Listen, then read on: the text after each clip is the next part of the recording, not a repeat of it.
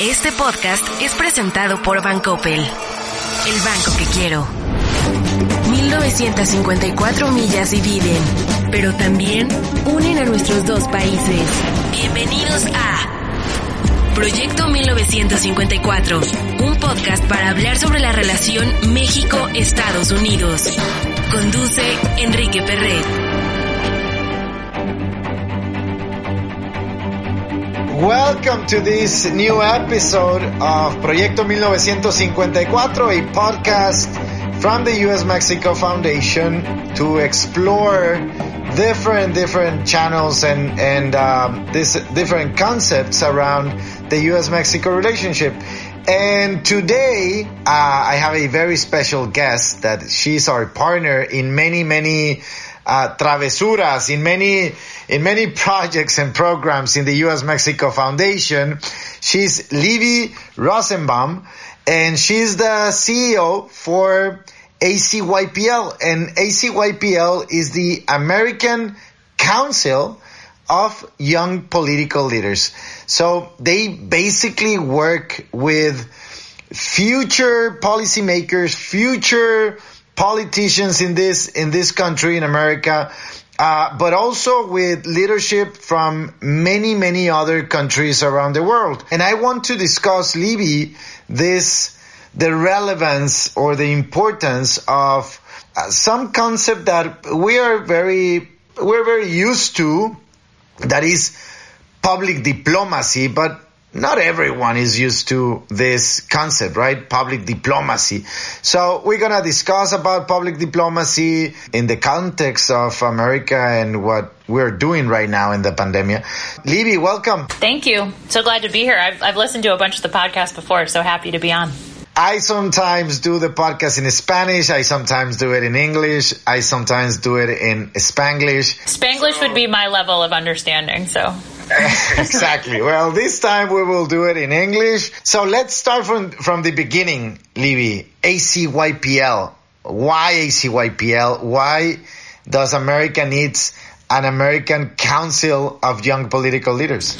Yeah, well, ACYPL is an old organization um, in this work, in this field. Uh, we were founded 55 years ago in 1966. The original intent behind our founding was um, to navigate the complexities of the Cold War relationship. Our founders were a group of bipartisan Capitol Hill staffers, um, all old white, well, young white men at the time, and they wanted to um, bolster the U.S.'s efforts in the Cold War to make connections with the Soviets. And one of the ways that they saw to do that um, in their capacity as Hill staffers was to um, apportion some money um, to send what they what they termed young at the time uh, to ages between uh, leaders between the ages of 25 and 40 uh, to travel to the Soviet Union and to have that that personal exchange with leaders, up and coming leaders in, in the Soviet Union. So that was our original intent. That was the original goal of our of our founding. Um, most of our participants who traveled in the late 1960s, definitely in the 1970s, traveled to the Soviet Union. We were considered kind of the premier um, Cold War public diplomacy organization um, at that time. So that's our history. But I would say that um, luckily for us, um, the early kind of group of folks that that started this organization saw the potential for engagement, not just in a, with a Cold War within the Cold War, but across the world, because really um, this work is important in every country, um, especially for the U.S. And so we've had the opportunity to expand greatly over the last 55 years, and, and we've worked in and with 129 countries and territories since our founding. So th- there was a need for specific policymakers here in Washington to connect on different level with the Soviet Union at that at that moment. It was more it was more cultural, it was all related with politics, it was more business oriented, it was or or or everything. Yeah, I think they were just looking for other ways, kind of non official ways or less kind of publicly official ways to engage because um, they just felt like the more they kept the, the lines of communication open, that the safer both countries would be ultimately. Um, but I think uh, culturally was definitely a touchstone, but politically, I think there was a lot of interest on both sides about seeing what American politics or Soviet politics were really like. There is always a lack of knowledge or a lack of, of understanding between countries, between states, between regions. And sometimes the, you know, the media and the, the communication uh, makes a perception of something, but it's not reality. And, and sometimes this, this engagement on, on a personal basis can reduce that gap of knowledge. Is that, is that what it is? It, I, absolutely. I mean, I think especially, you know, in the early days, think about the, the inability to get a true sense of uh, what the Soviet Union is like, and certainly an inability in the Soviet Union to really understand what America was like and that it's not just New York City and it's not just Los Angeles and it's and it's not just um, you know blonde haired blue eyed people. Like it, it's it's so much more diverse than that and more complicated and I think I mean that message from you know when we were founded till today is is totally the the bedrock upon which we can do all this work and, and continue to have it be so valid. Libby, probably ACYPL along with other institutions here in, in Washington in America are pioneers in in public diplomacy in this this kind of engagement. You're talking about the Cold War. I mean, 1950s, uh, 60s, 70s, and and I saw a lot of big names in your list of alumni, right? People that probably travel on their late 20s or early 30s, and now or or they became um, very big public figures. Can can you talk a little bit about your your alumni, the, hundreds or thousands of people that travel uh, in these programs with ACYPL around the world, and now they are, you know, ambassadors of of uh, ACYPL. Yeah, no, absolutely. I mean, the the support we've gotten to do this work from the U.S. State Department over the years um, has been amazing in helping us to cultivate a really strong network of what we call alumni. Um, so we've again been doing this 55 years, and 8,500 people worldwide have participated in an ACYPL exchange, 3,500 people in the U.S. and Puerto Rico, every U.S. state and Puerto Rico. And we're bipartisan and multi-partisan, so it's not just one party or one type of, of person. You know, Prime Minister Modi from India, his only trip to the U.S. before becoming Prime Minister was an ACYPL exchange. He went to Houston and South Dakota. Like, that's incredible. Senator McConnell traveled to the Middle East in the early 80s when he was a young judge out of Kentucky.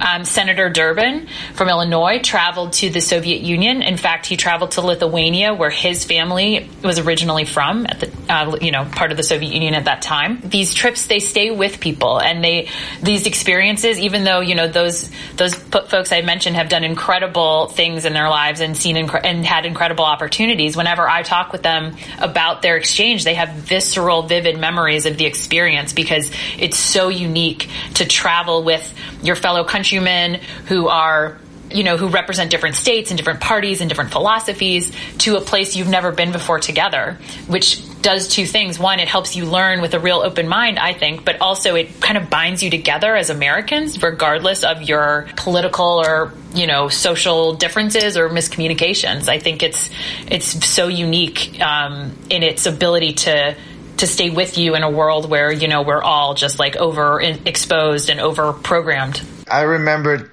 Tony Garza that, uh, was ambassador from the U.S. to Mexico. Uh, it's part of your alumni. He traveled to Hungary or to um, I don't remember a country in in in Europe. Libby, can you tell me a little bit about this vision of the Department of State to support? Many organizations doing this kind of uh, work on public diplomacy. I, I believe there are I mean, hundreds of institutions that uh, through the U.S. you know support or money they can do these programs. Yeah, no, the um, the State Department has been like I said, pretty much our steadfast partner in this work um, since our founding. And we receive uh, money, taxpayer money, um, out of the Bureau of Educational and Cultural Affairs. And I think that is a really kind of the key, right? Because public diplomacy is about educating.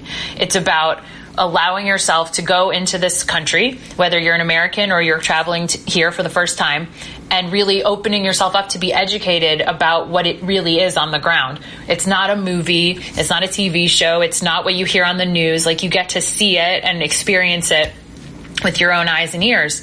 And I think, you know, that experience and, and the fact that we're supported by, you know, U.S. citizens to get, to give these emerging leaders an opportunity to learn so that when they come home, they're better at policymaking. They understand the interconnectedness of this globe, which if we didn't understand before in the last year and a half, we definitely understand now. And so it really is a testament to, you know, the governments that we've had for the last 55 years that this money has been unwavering and that the value is seen in, in Democratic and Republican circles as a crucial part of U.S. foreign policy.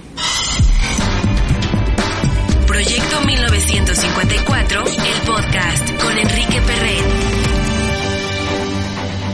And I imagine the Department of State giving some guidance on which countries or regions are a priority on this education on disengagement for the institutions like ACYPL. Um, how do you think, uh, you know, the regions or the countries change in the time?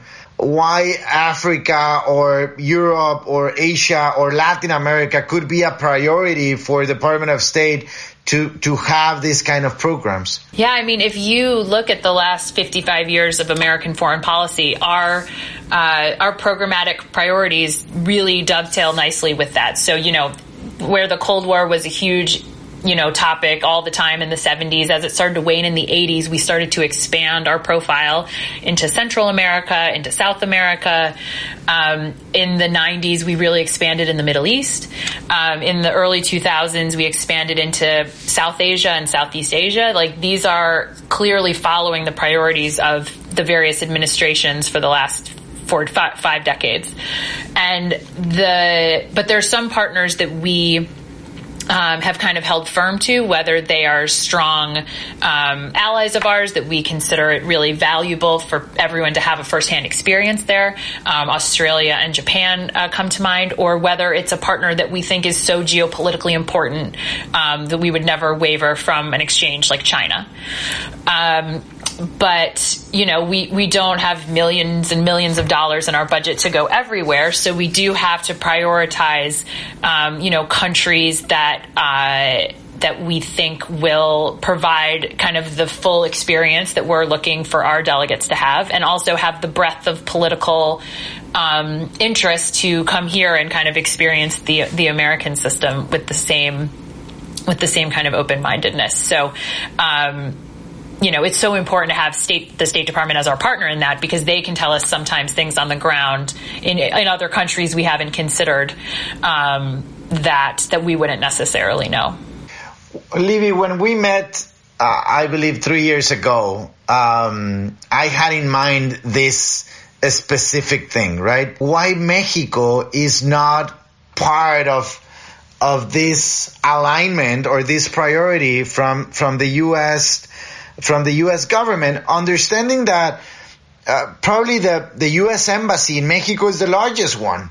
It's a, uh, uh, it's a big embassy, the largest d- diaspora from Americans to the world is in Mexico, right? 1.1, 1.2 million of Americans living in Mexico and vice versa, right? Millions of Mexicans living in, in the U.S. I don't have the answers still, but but but we are doing we're doing a lot of programs uh, on Mexico with you, with ACYPL, with Meridian, with Atlantic Council, but I don't see still the support of uh, or the this priority in the Department of State to do um, educational trips like like uh, you're doing in other countries. Well, I will. I mean, I will say, like, you know, the conversations we had, it, it did feel like a huge oversight. You know, why hadn't we been going to Mexico for the last 20 years? We'd gone a little bit in the 80s and 90s and then kind of taken a pause. But obviously, the Americans' understanding of Mexico is usually pretty narrow um, or resort based. Um, I don't think very many Americans could name the president of Mexico. Um, and I think sometimes that, you know, in, it, so it, it, was really, it, it felt to me like a really valuable opportunity. But the great thing I thought about our partnership was that because it, kind of raise Mexico back up into our conversation, we have been pushing the State Department now to include Mexico. Um, you know, remember we were going to have that delegation come March 21st, 2020. You know, COVID notwithstanding, I feel like it's important. We uh, we have a partnership with the State Department that is a, a, partnership. We can say, listen, like this is now a priority for us. And I don't think in the last three years anyone would argue that Mexico isn't a priority. It absolutely is. We need to make the case, uh, and that's why this kind of coalitions or partnerships between different institutes that understand very well the the the priorities on on foreign policy and public diplomacy. But I think you mentioned you mentioned different factors, right? Uh, geopolitics, economy, uh, democracy, uh, security, national security for the U.S. You mentioned different factors on on on what to decide, uh, which country or which region we need to focus, and and I believe right now, at least right now, under this post-pandemic context, uh, the the the need for economic recovery, the need for a works uh, a work development force for the future, uh, understanding the supply chains, understanding the relationship between U.S. and China and Russia. I think it's a no-brainer to go deep uh, with Mexico and Canada, right? Absolutely. I, well, I mean, Enrique, you know this as well. Like, uh, you know, Ambassador Gutierrez was on a, a, a, policy webinar we did and talked about how no one in the U.S. or Mexico called the other to during COVID to say like, what are you declaring an essential organization or what do you want to do about X? But we share a border, so it I, it makes no sense how we, you know, again, closed in on ourselves individually as countries, like we're tiny islands um, it, it, it, just the more that we can have communications at all levels, the better off both of our countries will be when there's a real crisis. Libby, let me ask you something about the. I mean, you talk about people between 25 and 40 years old. At least you begin with that. Uh, so uh, you are targeting future uh, policymakers, future uh, political leaders, but but you also work with with staffers and with even members of the Congress that are now in the seat, right? Yeah. Well, I mean, so we we like to call them emerging leaders because you know many of many of them are are already you know pretty accomplished, um, and you know as we know, members of Congress are getting elected younger and younger. Um, but yeah, that's kind of our target range because we feel like it's an important moment in your development as a policymaker um, or just someone who works in politics or on campaigns, so that you as, uh, you can take that. Um, that information that you glean from this experience and, and take it with you as you continue hopefully to rise up kind of in the ranks. Let, let me go to these last two years of pandemic, right? Uh, obviously for organization like ours that we travel a lot, we, we brought people to Washington, we sent people back to Mexico, other countries. Obviously the pandemic was, was awful and we did a lot of programs virtually. Do you feel that, that, that works, works well? Uh, we're gonna return soon to this public diplo- diplomacy in person. We're gonna continue in hybrid version. What's your What's your take on that? Um, you know, yeah, I, I, it's been a really hard almost two years. Obviously, when you when you send and receive strangers from other countries, Americans to other countries, it's you know the pandemic is pretty much the worst. Um, I think it was interesting because I think the virtual programming we did was successful, especially like kind of in the the thick of the pandemic, because I think it helped people take a step out of their day to day stresses to talk about something kind of you know, that felt a little esoteric at the time because they aren't in Mexico, but they got to think outside of their family and their job and the stresses of that the pandemic were kind of bringing to bear. Um, so that was really interesting. But I think as the world has kind of reopened, um, you know, Delta variant notwithstanding, I think I'm really keen to get back to that in-person experience as long as we can do it safely because the the value of kind of that five sensory experience cannot be overstated. And and and I know that you know virtual was the best thing we could do in the time, but but ultimately the the work of public diplomacy is a in person relationship building uh, work, and so I'm I'm hopeful that that we can return to that.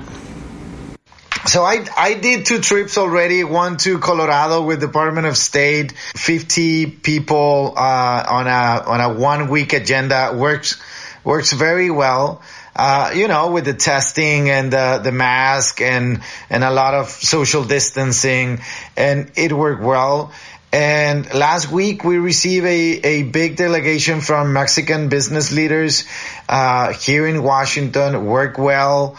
Um, again, with testing and mask and vaccination cardex and, and, and all the requirements, right? Um, but, but I think there is no substitute to an in-person interaction between a policymaker from, from U.S. and a policymaker from Mexico, right?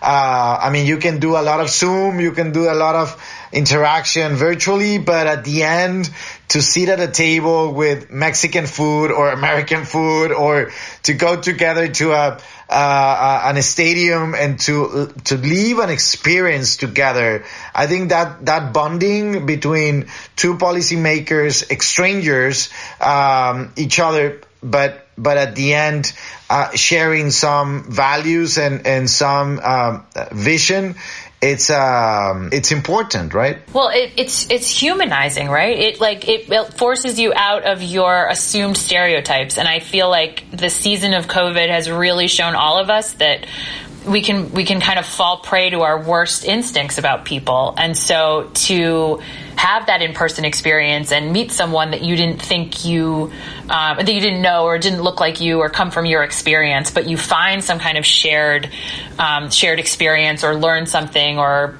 you know invest yourself in that person i just feel like it makes you a better citizen but also potentially a better lawmaker a better a more thoughtful um, public servant. I always I mean, you know me, Libby, and I, I always said that if, if all the, you know, U.S. Congress can travel to Mexico, yeah. 500, 600 of them travel to Mexico to, to live a real Mexican experience, to go to a, a manufacturing plant, to talk uh, with with with the the people in the streets in Mexico, to talk with uh, uh, with the entrepreneurs, the business leaders, to talk with the civil society.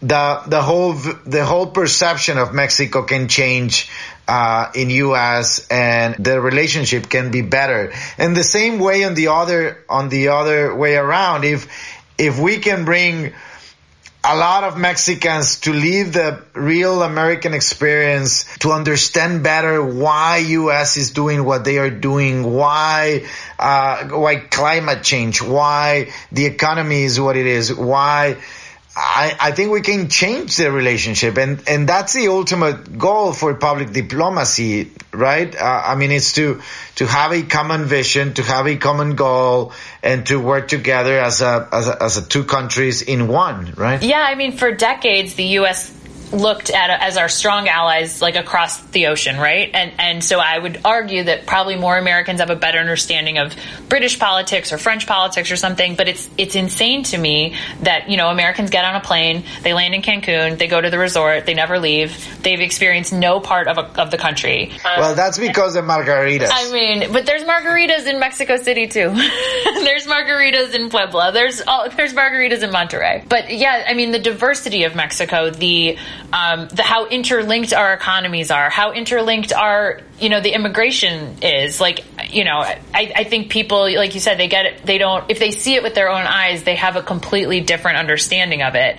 And I think too many people think it's some kind of far away thing, but I, I mean, obviously not. We share a two thousand mile border, and um, and that's I mean, when you when you uh, when we met and you pitched the program, it was just such a no brainer of, of the, the importance and the value of, of this work. It is a no brainer. We need to continue doing it um, through the program US Mexico 360. So, Libby, thank you very much for your time. I think the job you're doing in ACYPL through many, many of uh, policymakers and future policymakers. You're doing a tremendous job. Hopefully, we can we can do a another trip very very soon. Fingers crossed for 2022. Thank you so much for having me, Enrique. I'm so thrilled to be partnered with you on this. Okay, I have many ideas uh, out of this conversation that I I'll need to call you back in five minutes. Okay, thank you again. Take care. En la relación quizá más compleja entre dos países, encontraremos temas de talento, comercio, seguridad, finanzas, energía, frontera, migración. Esto es Proyecto 1954, el podcast. Este podcast fue presentado por Bancoppel, el banco que quiero.